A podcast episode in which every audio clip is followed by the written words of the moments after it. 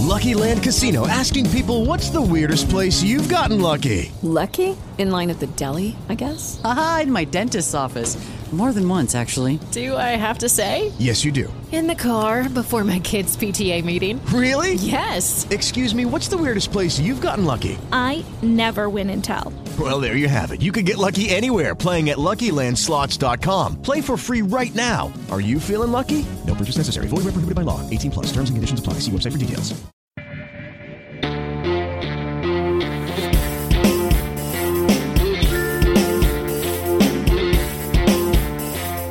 A hora de pisar fundo. Está no ar a sua imersão no automobilismo. Sinal verde para Lito Cavalcante. Olá, meu nome é Cássio Politi. Esta é a edição número 2 do podcast do Lito Cavalcante, gravada no dia 5 de fevereiro de 2019.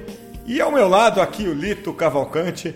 Acho que a gente começa hoje por Fórmula 1, não é isso, Lito? Tudo bem com você? Tudo bem, Cássio? Sim, sempre Fórmula 1, na categoria máxima.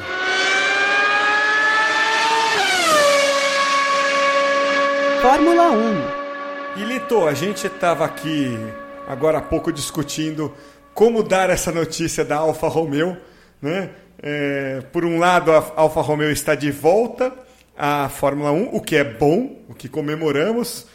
Por outro lado, a Sauber, o nome Sauber está de saída, o que é, é uma notícia triste. É, em inglês existe o bittersweet, né, para algo que é bom e ruim ao mesmo tempo, doce e amargo ao mesmo tempo. Tá certa a minha analogia aí, Lito? Sem a menor dúvida, Cássio, são sentimentos contraditórios, o mixed feelings, né? Porque, por um lado, volta o nome Alfa Romeo, a marca que venceu as duas primeiras edições do Campeonato Mundial de Fórmula 1, em 1950 e 1951. A marca com que Enzo Ferrari iniciou a sua escuderia Ferrari. A escuderia anterior à fábrica Ferrari. O Enzo Ferrari era o encarregado pela Alfa de levar seus carros para a Fórmula 1, ainda na época pré-campeonato mundial, na época dos grandes prêmios, o Grand Prix. Uh, infelizmente, a chegada desse nome, que é um nome extremamente importante, uh, significa o que você já falou, né? a extinção uh, do legado, da herança do Peter Sauber. Peter Sauber, um engenheiro suíço, um racer de coração, um homem apaixonado, dedicado integralmente às corridas, que apareceu no mundo do automobilismo no começo dos anos 90, não diretamente na Fórmula 1. Ele era o representante da equipe Mercedes, ou melhor, da fábrica Mercedes. A equipe se chamava Sauber, mas era a equipe semi-oficial da fábrica Mercedes no Mundial de Marcas, hoje conhecido como Campeonato Mundial de Endurance. Eram os protótipos, os Porsche 917, por aí. E ele, com dois carros, tinha uma equipe com dois pilotos veteranos e dois pilotos jovens. Um desses pilotos jovens se chamava Michael Schumacher. Só, né? Só. E foi aí que o Schumacher ah, iniciou a sua carreira, né? que chegou a, a tantos triunfos, a sete títulos mundiais. Então, é um nome que a gente vê sair com certa amargura. Agora, eu queria entender, Litor, por que, que isso aconteceu? Qual foi a, a lógica para a chegada da Alfa Romeo tirar a Sauber? É o velho problema das finanças, né? o problema esmagador que todas as equipes enfrentam na Fórmula 1. O sonho da Fórmula 1 sempre foi incorporar as grandes montadoras, o que é ótimo por um lado, traz tecnologia, traz principalmente os meios financeiros para se aprimorar a tecnologia. O outro lado é que quem não tem esse apoio é esmagado. O Peter Sauber teve a Mercedes por muito tempo, depois ele teve o apoio da BMW, a BMW chegou a comprar a equipe dele, a equipe Sauber BMW era a equipe oficial da montadora alemã, da montadora de Munique. Nesse período, ele floresceu como todas as outras. O melhor túnel de vento da Europa é o túnel de vento da Sauber, feito nessa época. Mas as fábricas como, como chegam, elas também saem, porque no final das contas elas têm que prestar uh, satisfações ao seu board, aos seus acionistas, aos seus diretores. E nem todos os diretores acham que você ficar, e acham com razão, pelo, pelo ponto de vista empresarial, acham que você ficar fazendo figura, uh, andando em quinto, em sexto, não vencendo todas as corridas, não vale a pena em termos empresariais. É lógico custa muito, muito, muito caro a Fórmula 1. Para quem não está vencendo, para quem não está lá por paixão, não faz sentido. Então chegou uma hora que a BMW saiu e deixou o Peter Sauber na condição do que chamam, né, do que o Enzo Ferrari chamava de garagistas, que são as equipes sem apoio de fábrica, são as equipes sem grandes recursos financeiros. O Peter Sauber chegou a, a depois dele ter vendido a, a, equipe para a BMW, quando a BMW saiu, ele chegou a comprá-la de novo, simplesmente para não perder, uh, seu, os seus funcionários não perderem o emprego, para o sonho dele não se perder no tempo. Então, ele comprou, mas aí já era uh, nessa condição de garagista, de equipe pequena, de equipe que não tem condições de enfrentar uma Mercedes, enfrentar uma Ferrari. Quando você fala em Ferrari, você fala em grupo Fiat Chrysler, então você fala em potências também financeiras.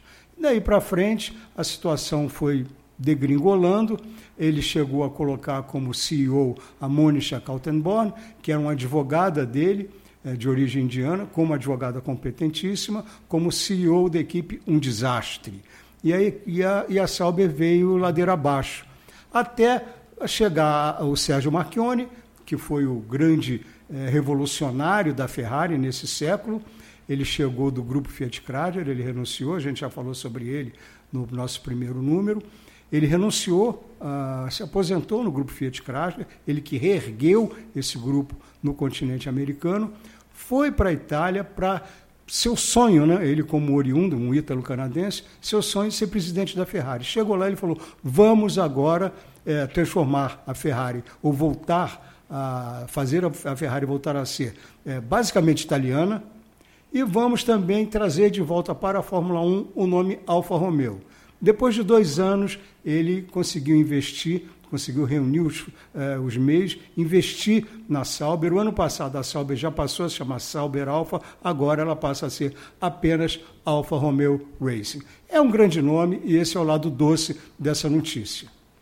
E, Lito, a gente vai ter quem? Kimi Raikkonen e o... o... Giovinazzi. Giovinazzi. Antônio né? Giovinazzi. Uma promessa, um piloto muito forte. Até agora ele já mostrou é, muita velocidade, mas também já mostrou uma certa propensão a se acidentar, o que é até normal na pressão de um piloto que não tem meios financeiros de família. Ah, ele tem toda vez que ele senta no carro, ele tem que reconquistar o direito de estar guiando aquele carro, mas é muito promissor. Agora, a grande estrela ali é, sem dúvida, o Kimi Raikkonen. Quando o Raikkonen foi para lá, quando ele saiu da Ferrari, um, um, piloto que já foi campeão mundial, um piloto que, em termos financeiros, não precisa fazer mais nada na vida, nem ele, nem as próximas gerações, é excelente acertador e é um apaixonado. Ele não iria para uma equipe em que ele não, ele não confiasse no futuro dessa equipe foi para lá. Agora, foi para lá também porque ele sabia que lá nos bastidores está um engenheiro chamado Simone Resta. Simone Resta veio da Ferrari, ele, teve, ele foi o projetista do carro da Ferrari, não da parte de, de motor, da parte de propulsão, mas parte aerodinâmica, parte mecânica do carro, que foi o bom carro de 2018. Simone Resta é extremamente competente. Ele era no mesmo par, no mesmo nível do Mattia Binotto, que é hoje o, o manager, o, o team principal, o chefe da Ferrari, mas que na verdade se celebrizou por ser um homem que deu um novo motor, que deu, que fez esse novo carro da Ferrari tão bom. O Simone era do mesmo nível que ele, eles se completavam, trabalhavam juntos. No ano passado, quando ele chegou, ele chegou a Sauber em junho, ele não teve tempo de influenciar as modificações, pequenas modificações só no carro, mas ele já mudou muito, muito o método de trabalho. E com isso a Sauber já deu um salto de qualidade no ano passado brutal. Agora vai para uma nova fase, perde o Charles Leclerc, que é esse jovem piloto que vai para a Ferrari, troca com o Kimi e recebe um excelente acertador, um excelente desenvolvedor de carro, que é o Kimi Raikkonen, um piloto muito experiente e que ainda tem a gana, ainda tem a vontade de vencer. Então dá para ficar de olho, de olhos atentos e olhos esperançosos sobre a Alfa Romeo. É, você falou que a Sauber né, foi uma equipe é, importante na Fórmula 1 e foi importante também para o Massa, né? Sem dúvida. É, foi lá que ele foi, que ele, que ele não cumpriu a ordem de, né, de, de, que veio dos boxes. Depois, infelizmente, ele aprendeu a lição. Exatamente. Mas ele foi mandado embora por isso. Foi, foi mandado embora por isso. Foi o primeiro choque de realidade, de disciplina que o, o, o Massa, um garoto, um adolescente, é. né? Ele disse que foi, se não me engano, em Silverstone, ele não cedia passagem para o companheiro de equipe dele, que era o Jacques Villeneuve, uh, ah, para você ver o nível dos nomes que já correram lá. Né? E quando chegou nos boxes, ele falou: ah, não estava ouvindo, o rádio não estava funcionando direito. E depois ele forma, de forma até ingênua, ele comentou com a imprensa: Ah, eu não ia dar passagem de jeito nenhum. Cheguei nos boxes e disse que não estava ouvindo. Só que, logicamente, isso chegou aos ouvidos do Peter Sauber, que não renovou o contrato dele. Uhum. O que acabou sendo uma bênção para o Felipe, porque ele foi ser piloto de teste na Ferrari, e daí para frente ele amadureceu muito. Mas o Sauber sempre foi um descobridor de pilotos. Ao Schumacher, ao Massa, você pode também colocar o Kimi Raikkonen. E o Raikkonen ele teve que enfrentar uma guerra com a Fórmula 1, porque o Raikkonen, antes de chegar à, à Fórmula 1, ele era um piloto de Fórmula Renault, categoria de base que era, era a segunda categoria. O piloto saía do kart, ia para a Fórmula Renault, da Fórmula Renault para a Fórmula 3, da Fórmula 3 para a Fórmula 3000, e o Kimi ele foi buscar na Fórmula Renault e se tornou um campeão mundial. Aí você vê o que se perde com a ausência desse nome. Pois é. Bom, uh, eu dei um Google aqui, eu não tenho a memória do Lito Cavalcante, infelizmente para mim, é, mas a Alfa Romeo ela deixou a Fórmula 1 como equipe em 52, certo? E esteve de volta como fornecedora de na década de 60, 70 e saiu definitivamente em 85. Sim, mas chegou a ter também, depois disso, sua equipe oficial.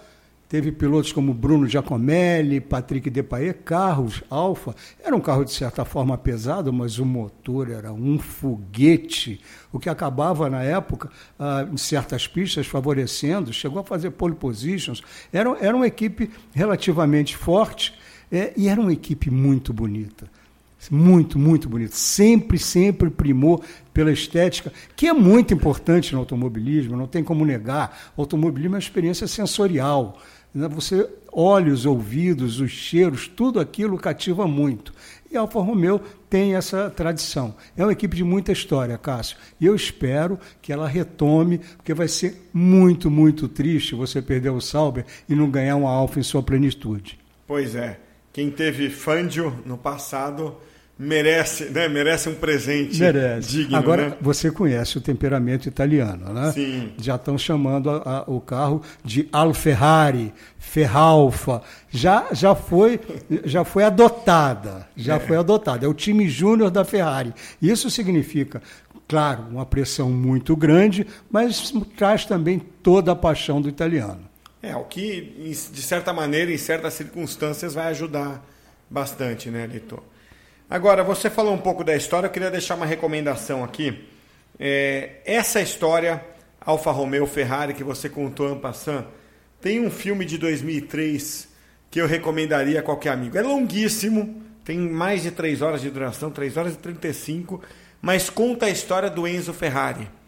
É, que é, é, em português é Ferrari, a paixão de um homem. Você não vai encontrar com facilidade por aí, precisa Hello, it is Ryan, and we could all use an extra bright spot in our day, couldn't we? Just to make up for things like sitting in traffic, doing the dishes, counting your steps, you know, all the mundane stuff. That is why I'm such a big fan of Chumba Casino. Chumba Casino has all your favorite social casino style games that you can play for free anytime, anywhere with daily bonuses. That should brighten your day a little.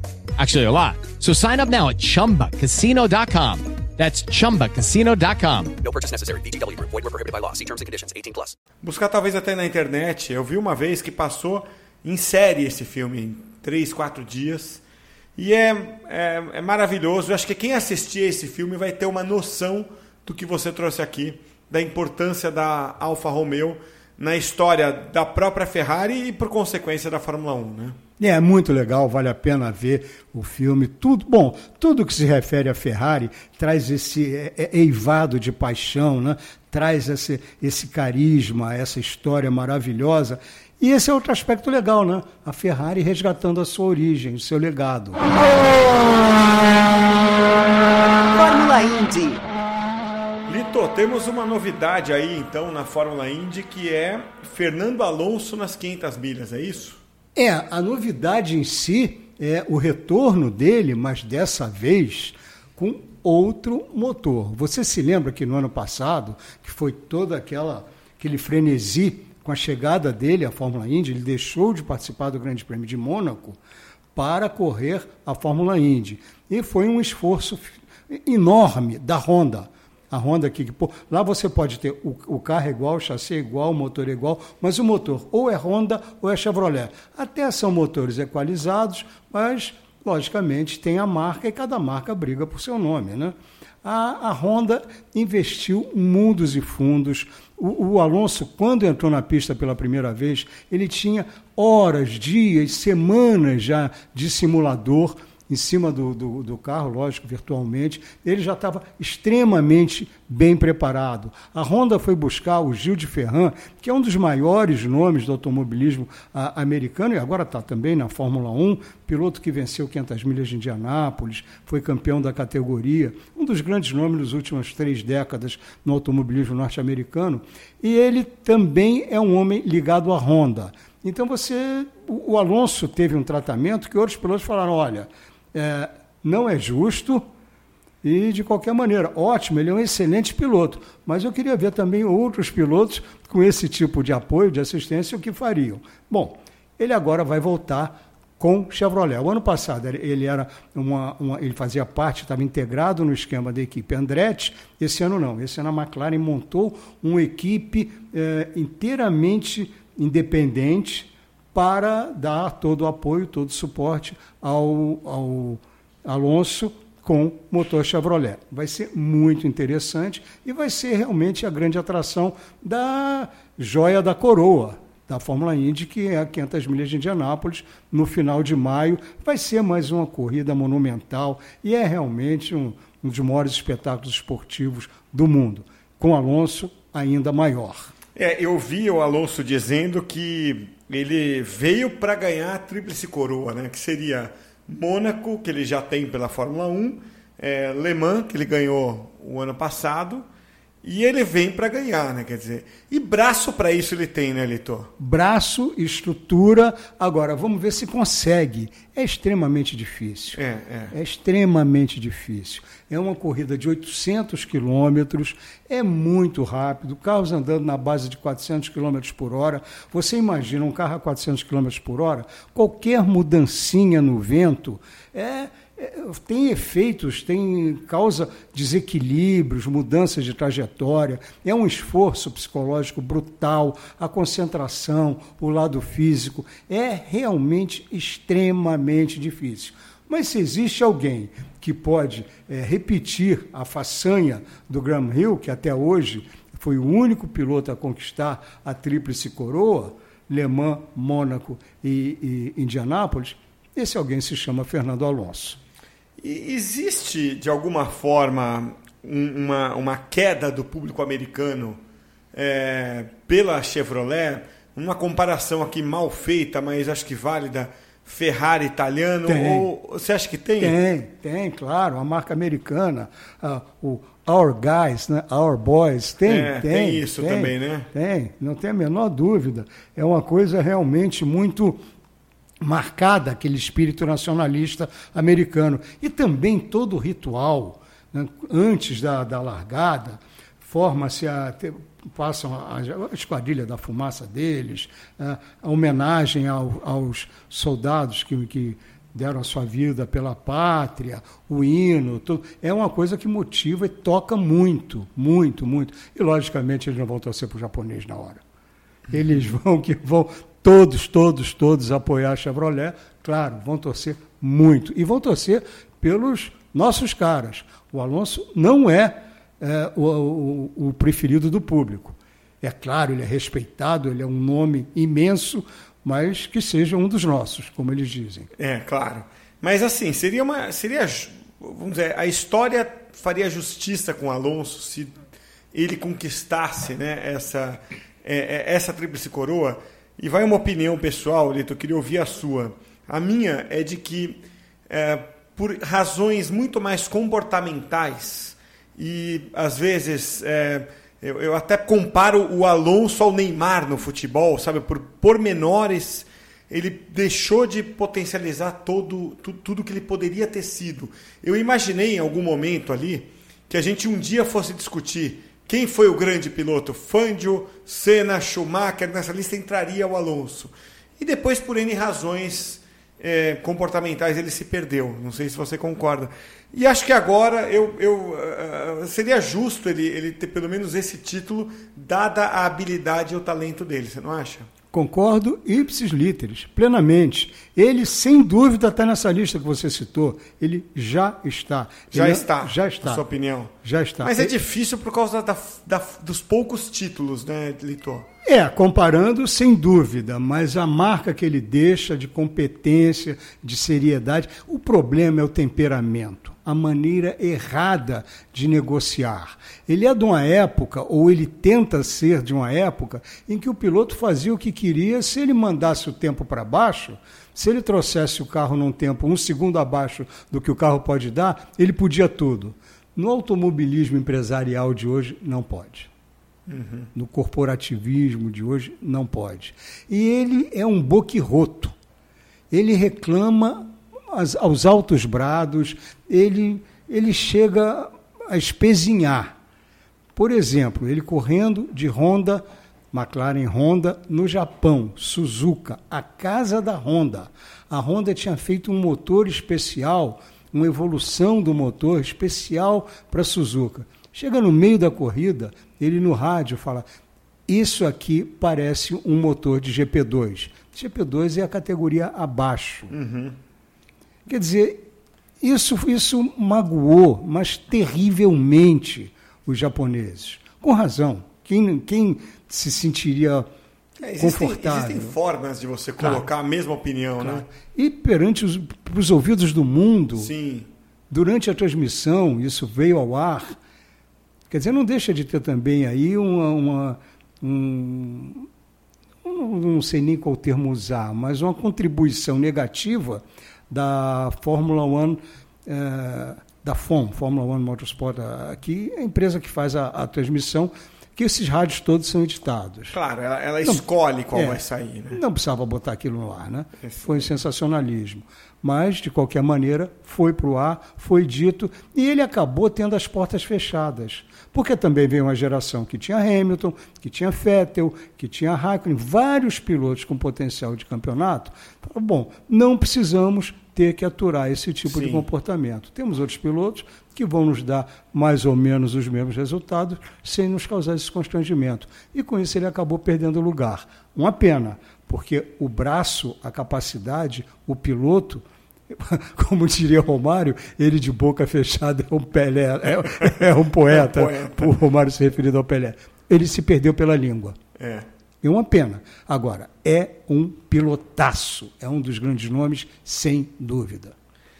E Lito, começa semana que vem, né, dia 12 de fevereiro, começa a pré-temporada da Indy, né, da temporada, é isso, né? Sim, sim. É, vai ser muito interessante, Cássio, por vários motivos. A pré-temporada vai ser feita. Já teve um, um treino antes em Sebring, mas é mais para verificar o funcionamento do carro, não é ainda para afinação do carro. Sebring não é uma pista usada no calendário das corridas da. Vai- Vai lá, verifica se todos os setores estão funcionando, se todos os mecanismos estão bons.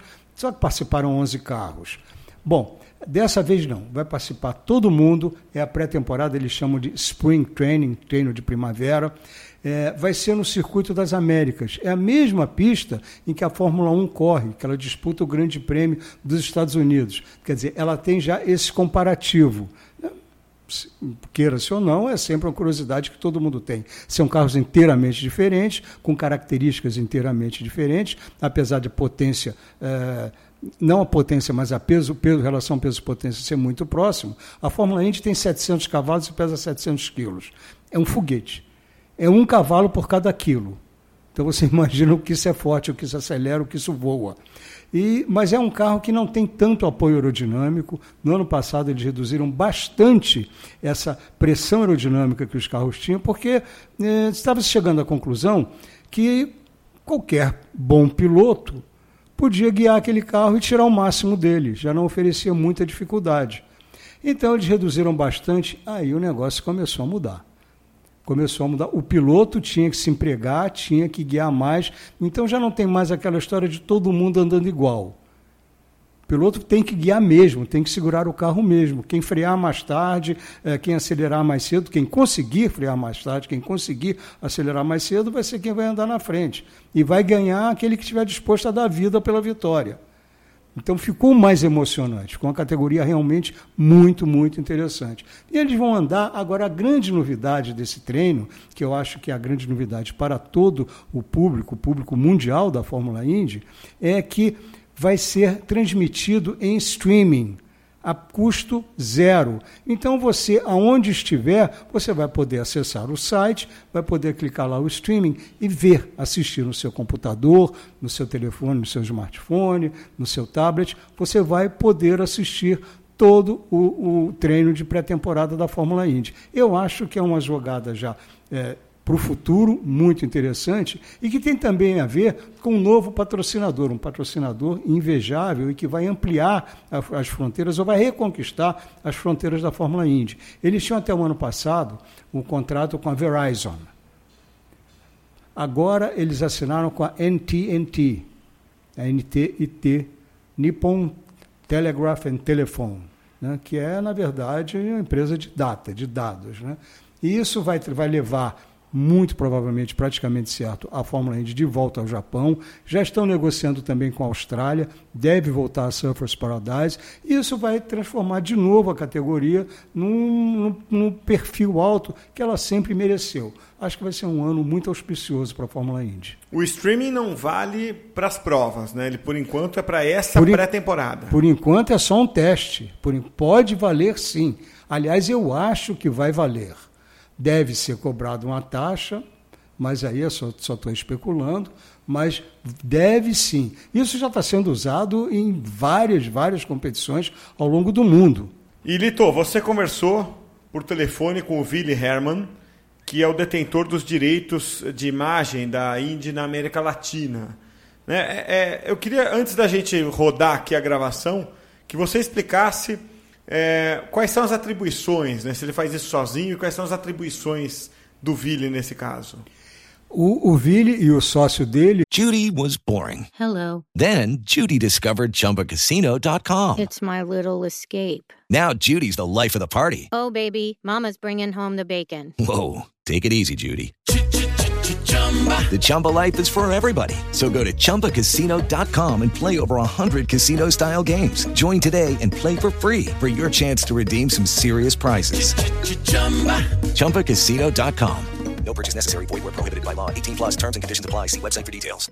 Lucky Land Casino asking people what's the weirdest place you've gotten lucky? Lucky? In line at the deli, I guess? Aha, in my dentist's office.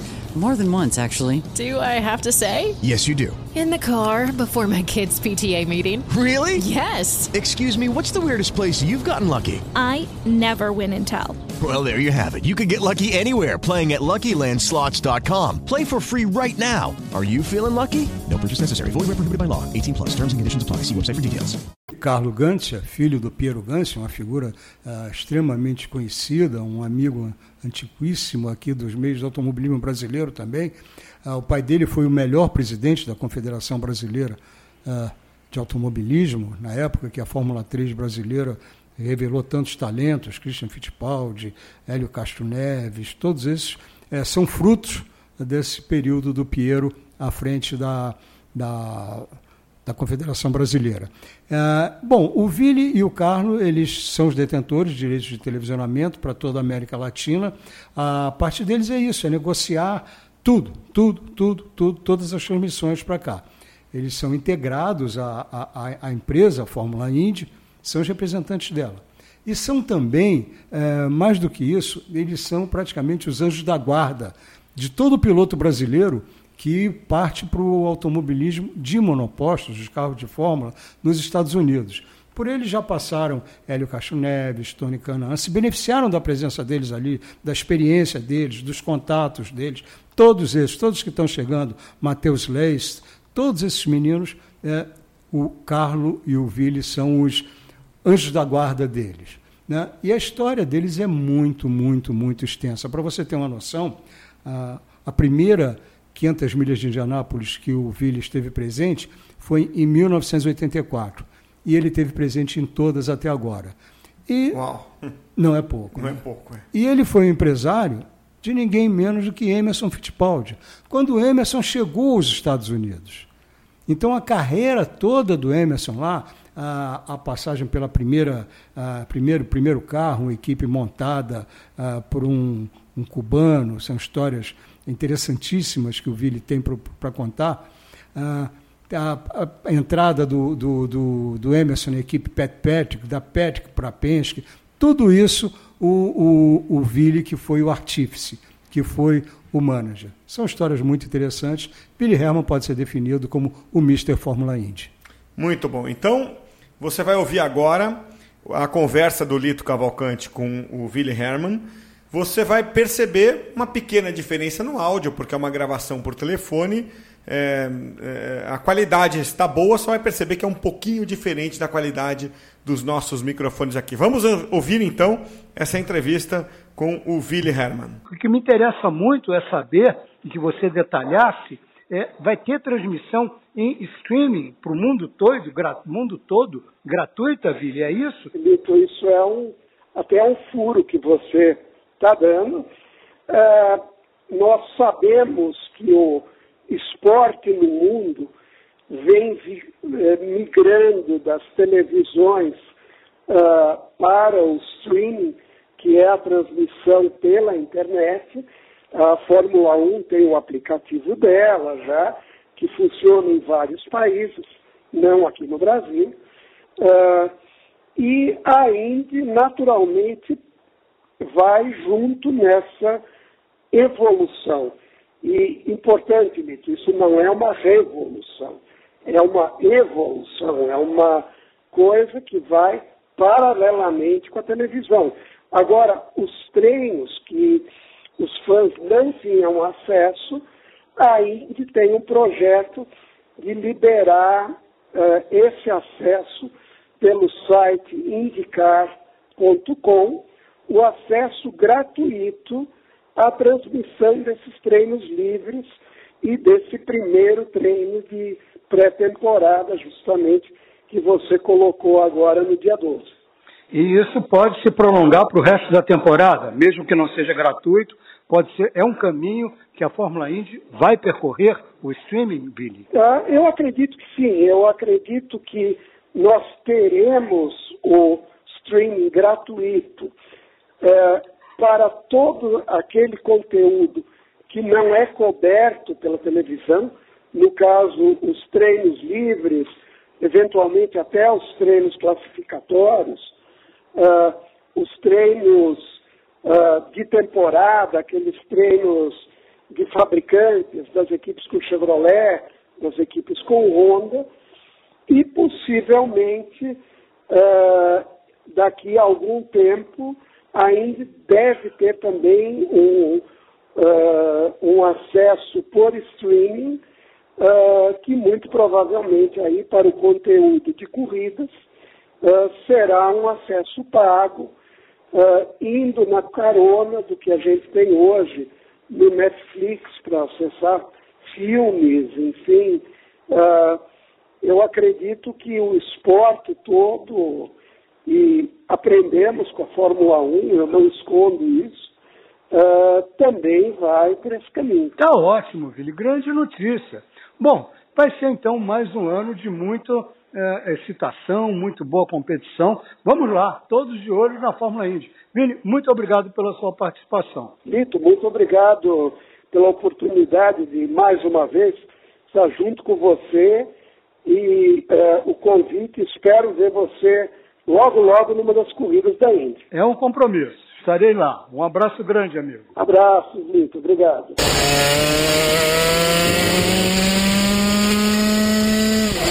Cate. Olha, eu vou confidenciar uma coisa aqui para o pessoal que nos ouve, e não é pouca gente, viu, Lito? O primeiro episódio me assustou a audiência, achei que tivesse errado o indicador ali, porque foi muita gente ouvindo. Mas é o seguinte, quando a gente fala de automobilismo, a gente está falando de automobilismo mesmo aqui, e não restrito às marcas mais, às categorias mais populares né, e mais conhecidas. Claro que a gente passa por elas também com muito gosto, mas eu tenho com muito orgulho aqui o, né, a tarefa de anunciar agora que a gente vai falar de kart, Sim. que é o berço disso tudo, né, Lito? É Sim. impossível você pensar nesses pilotos sem pensar no kart. Né? Então vamos falar um pouquinho de kart aqui. Vamos, vamos com todo prazer, com toda paixão. É o primeiro passo, é o automobilismo mais puro, sem políticas. Todo piloto, campeão mundial ou apenas um amador que sai do seu trabalho no fim de semana, quem gosta vai para o kart. Uhum. Piloto de Fórmula 1, quando não está correndo, vamos nos divertir? Vamos. Para onde ele vai? Para o kartódromo. É isso aí. E tem uma passagem da história do Ayrton Senna é, que está no livro dele, que é muito curiosa para mim, né, que não estou imerso como os pilotos e como você nesse mundo, que o Senna é, escreveu uma vez para o Tchê uma carta, o Tchê era um antigo mecânico dele, e fez o teste na Fórmula 1, né, no carro é, do Keck Rosberg, do Keck Rosberg na Williams. Né, na Williams dele, fez o primeiro teste. Na... E escreveu para o Tchê uma carta dizendo Olha, a sensação de velocidade no kart é maior. Pô, que coisa impressionante. É impressionante. Mas é impressionante. O, a sensação, de, sem dúvida, a sensação de velocidade no kart não tem nada que se compare. Você está a menos de um palmo no chão, é muito leve, muita potência, você tem mais de 30 cavalos te empurrando ali. É muita coisa, é muito, muito rápido.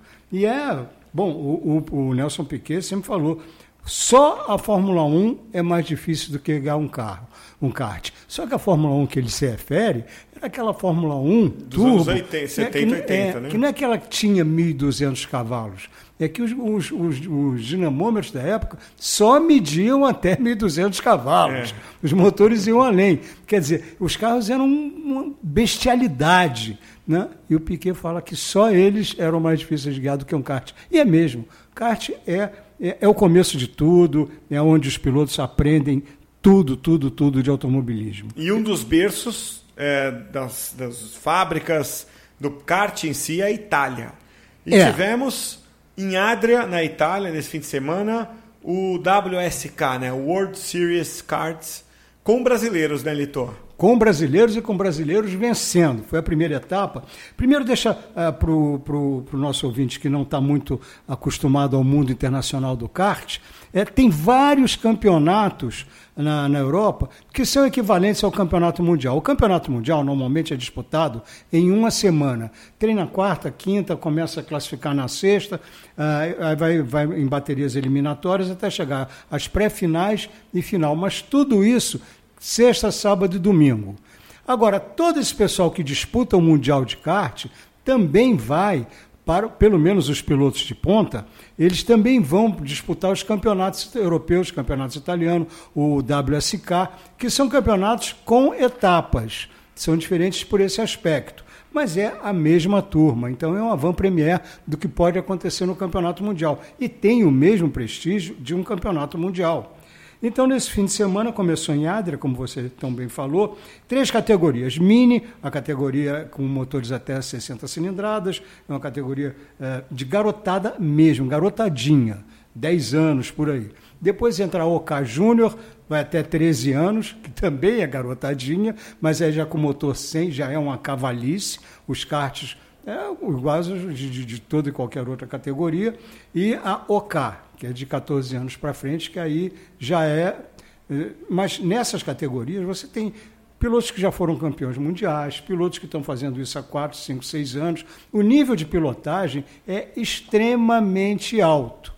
Extremamente alto. Bom, eh, e nesse fim de semana eh, tivemos uma vitória brasileira do piloto de Pernambuco, Rafael Câmara, que é um piloto que está fazendo o seu segundo ano. Ele, ele começou, fez algumas provas experimentais em 2017, correu todo o ano 2018 e agora começou correndo pela Burial Art, uma equipe de muita tradição. Ele começou estrondando. Foi uma disputa intensíssima e ele ganhou a corrida, pegou a, a ponta nas última, na última volta, largou na pole position, caiu para segundo na largada, foram, se eu não me engano, 16 voltas, perdeu posição, caiu para terceiro, mas ele, ele e mais dois pilotos eram o bloco da frente. Nas últimas voltas, ele se impôs, é um nome para se prestar extrema atenção. Dois outros pilotos que estão na fase inicial, estão chegando agora lá, fazendo e, e, logicamente estão caindo no meio da água fervente. Né? São pilotos que vêm do Brasil com muito potencial. Vinícius Tessaro e Matheus Ferreira. Nas provas de classificação, bom, você tem uma noção, são 45 pilotos inscritos. Ah, deixa eu ver aqui.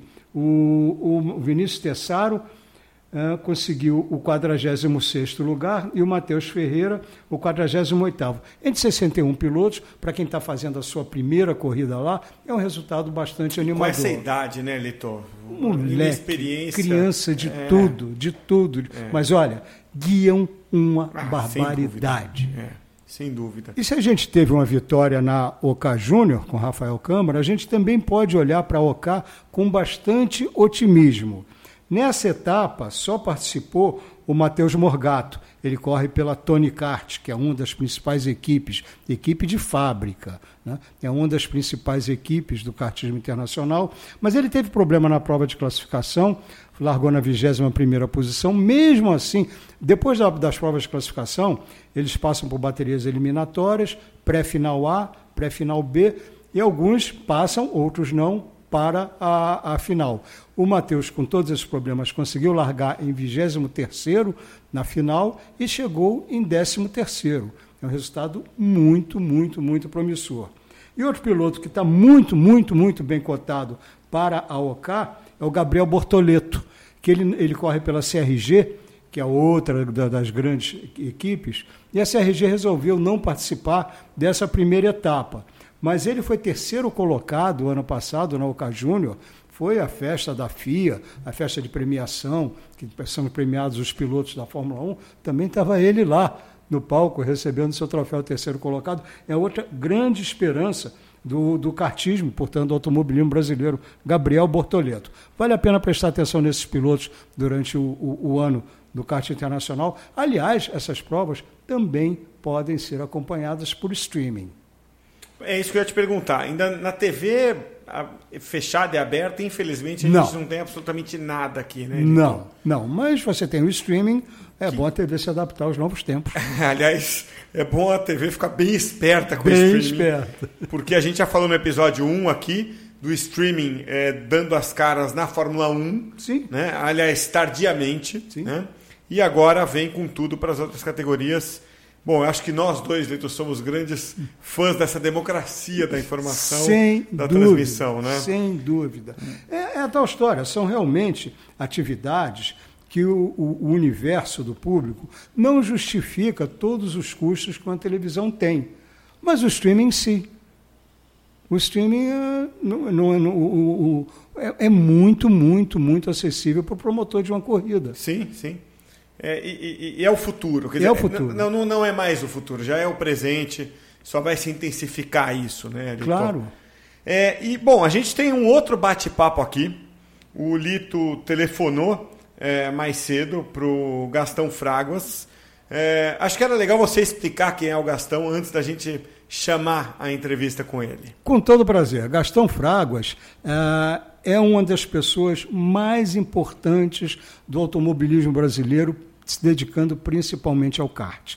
Ele foi campeão mundial de kart em 1995. Bom, pra você ter uma noção, sabe quem foi o vice-campeão, Cássio? O, é, que eu saiba, o Button. Exatamente, que se tornaria campeão mundial de Fórmula pois 1. Pois ele bateu o Button. Bateu né? o Button. Quer dizer, não, não, não, é, não, não é qualquer um que faz isso. Não é, não é. O, o Gastão era um fenômeno no kart. Agora, a carreira dele no automobilismo patinou por decisões que não eram as decisões ideais. Porque era uma decisão tomada por um garoto 18, 19 anos. Decisões muito difíceis, né? Muito difíceis, no mundo empresarial já. É, é. Tá? Então ele, daí para frente, ele passou a se dedicar à gestão da carreira de outros pilotos. Uhum. Usar a experiência, os conhecimentos que ele amealhou no tempo dele como piloto de kart, para direcionar outros pilotos. Bom, o primeiro resultado veio três anos depois, com o o outro, o outro, tem três campeões mundiais é, brasileiros de kart. O Guga Ribas, que foi campeão em 1989, o Gastão, que foi campeão em 1995, e o Rubem Carrapatoso, em 1998. Só que o Rubem Carrapatoso, o Gastão era um piloto que corria aqui em Interlagos, um talento transbordante, mas estava correndo aqui. O Gastão chegou para ele e falou: Olha, vamos para a Europa? Eu vou te ajudar, eu vou te indicar os caminhos. Bom, ele topou, saíram daqui sem muito dinheiro, aquele velho drama, né? É, você gasta, você recebe em real e gasta em dólar ou em euro, quer dizer, uma coisa absolutamente é, proibitiva. Bom, o, o, o Carrapatoso foi campeão mundial em 1998. E assim, o, o Gastão ainda conseguiu levá-lo, sem patrocínio, a correr na Fórmula Renault Europeia até a Fórmula 3. Mas chegou uma hora que os gastos são realmente sufocantes, a carreira do Carrapatoso acabou, hoje ele é coach também, e o Gastão hoje é gestor de carreira de pilotos. E um dos, é, eu acho que o, o, o que chama mais atenção agora dos pilotos que trabalham com ele é o Caio Collet.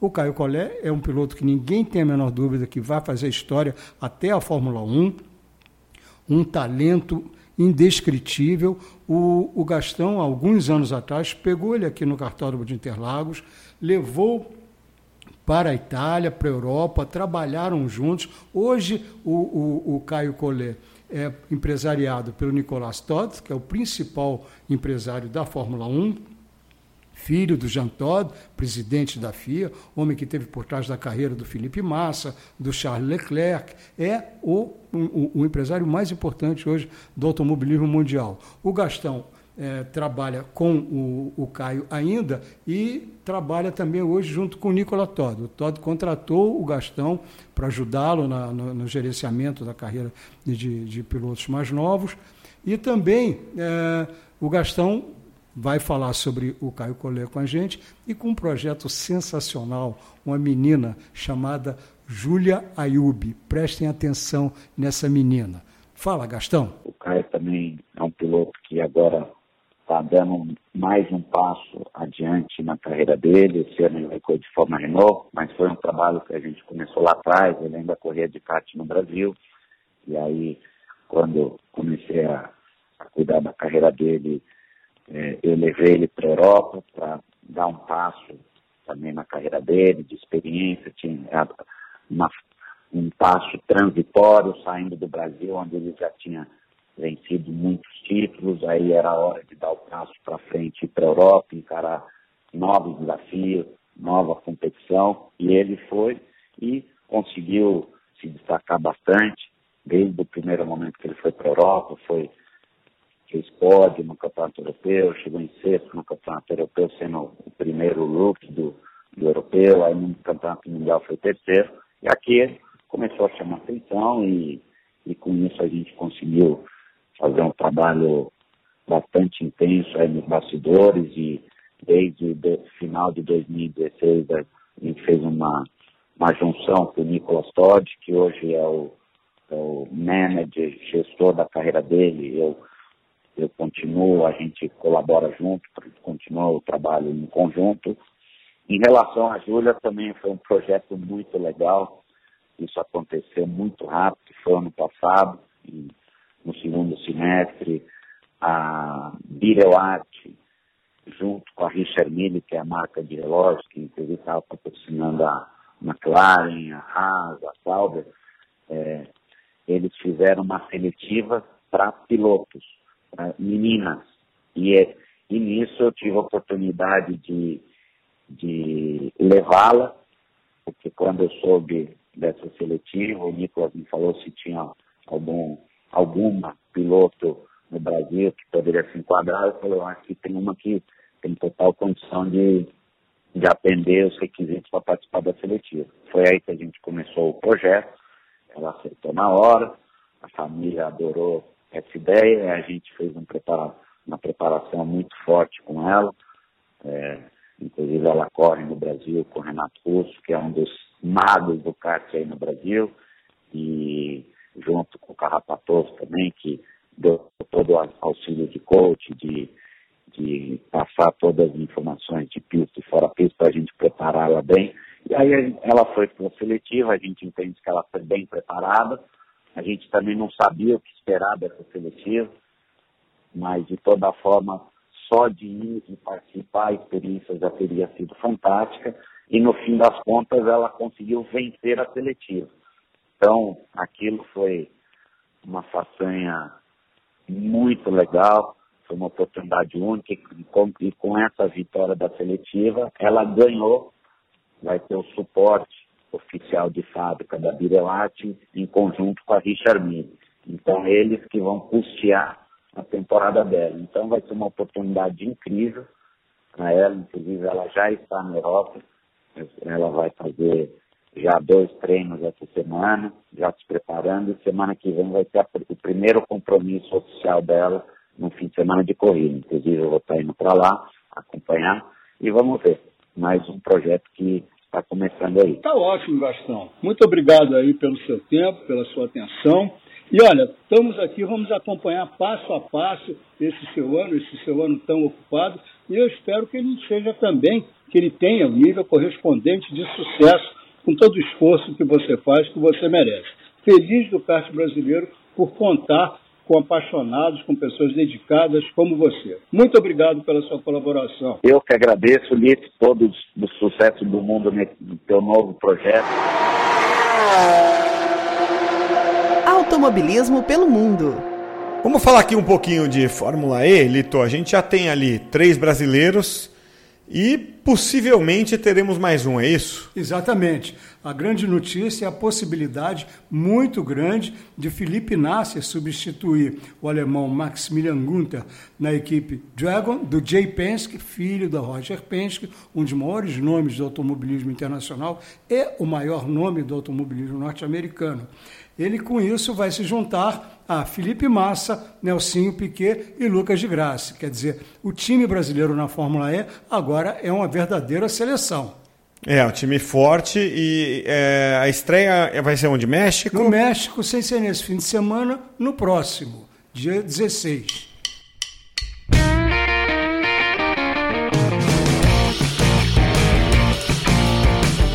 Lito, agora não sei se eu me despeço aqui dizendo podcast na pista ou podcast do Lito Cavalcante. É, não temos opção, né, Cássio? É, a gente inadvertidamente usou o nome na pista, esse nome já era usado pelo nosso companheiro Sérgio Lago, um tremendo conhecedor da NASCAR, um especialista no automobilismo norte-americano, nos programas dele no YouTube. Desculpa, Sérgio, você sabe que você tem todo o nosso respeito. Vamos ter que mudar de nome. O nome é seu, faça bom uso. Vamos para outro, né, Cássio? É isso aí. Nós pesquisamos primeiro para ver se não havia podcasts com esse nome. Não havia. E depois o Lito nos trouxe. Mas eu vou contar um detalhe de bastidores aqui. O Lito ficou relutante em, ter, em dar o nome ao podcast. É, a gente sabe que esse nosso meio do jornalismo é muito. é, é repleto de gente muito vaidosa. É, e aqui teve uma, uma, uma, disputa ao contrário, né, Lito? Eu querendo que o podcast se chamasse Lito e ele, porra, mas e você? Vai aparecer? Vem cá, o, entendedor aqui é você, Lito, então nada mais justo. É, mas amigo, se não fosse você, não tinha esse podcast. Você é o um especialista, você está me guiando aí por esse novo caminho. Muito obrigado pelo teu apoio, pela tua força. Eu acho que você tem todo o mérito, por isso teu nome devia figurar. Mas já fui voto vencido. Então tá.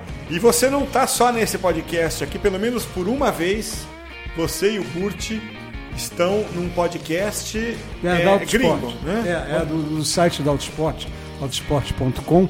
Eu sou correspondente dessa revista é, começou como revista, hoje é um site poderosíssimo, desde 1979. É, faz alguns meses já. alguns meses. Inclusive, o meu chefe lá, é, falou na hora que, eu comentei assim, puxa, você tem mais tempo de outros esportes do que eu tenho de vida. É verdade. Bom, a gente fez um podcast. Se você entende inglês, eu aconselho, procure o podcast autoesporte.com, muito interessante, da carreira do Burt, as visões do Luciano Burt, o insight que ele tem da Ferrari, vale a pena ver. O podcast está invadindo minha vida, né, Cássio? Ah, e é de todo mundo, viu, Litor? Porque podcast veio para veio para ficar, um crescimento é, como mídia muito forte. A gente tem acompanhado aí a, a ABPOD, que é a Associação Brasileira de Podcasters, a CBN, a Rádio CBN apoiando muito fortemente as pesquisas e tudo mais. E a mídia, né, assim, herdeira do rádio, é o teatro da mente como o rádio é. E a gente estreou com o pé direito, com uma baita audiência, e assim continuaremos subindo. Então, como é que vai ser o nome do podcast? Quem for nos procurar no Spotify, tem outros agregadores também, né? Tem Spotify, tem o Google Podcasts, tem o iTunes, tem Stitcher, tem o Podcast Addict, tem centenas. Mas por todos eles, procure por Lito Cavalcante. Então tá bom. Tá Vamos bom. lá. Obrigado, Cássio. Obrigado. Obrigado, obrigado, pessoal. A vocês que nos ouviram até aqui. Muito obrigado e até a semana que vem. Purchase new wiper blades from O'Reilly Auto Parts today and we'll install them for free. See better and drive safer with O'Reilly Auto Parts. Oh, oh, oh, O'Reilly Auto Parts.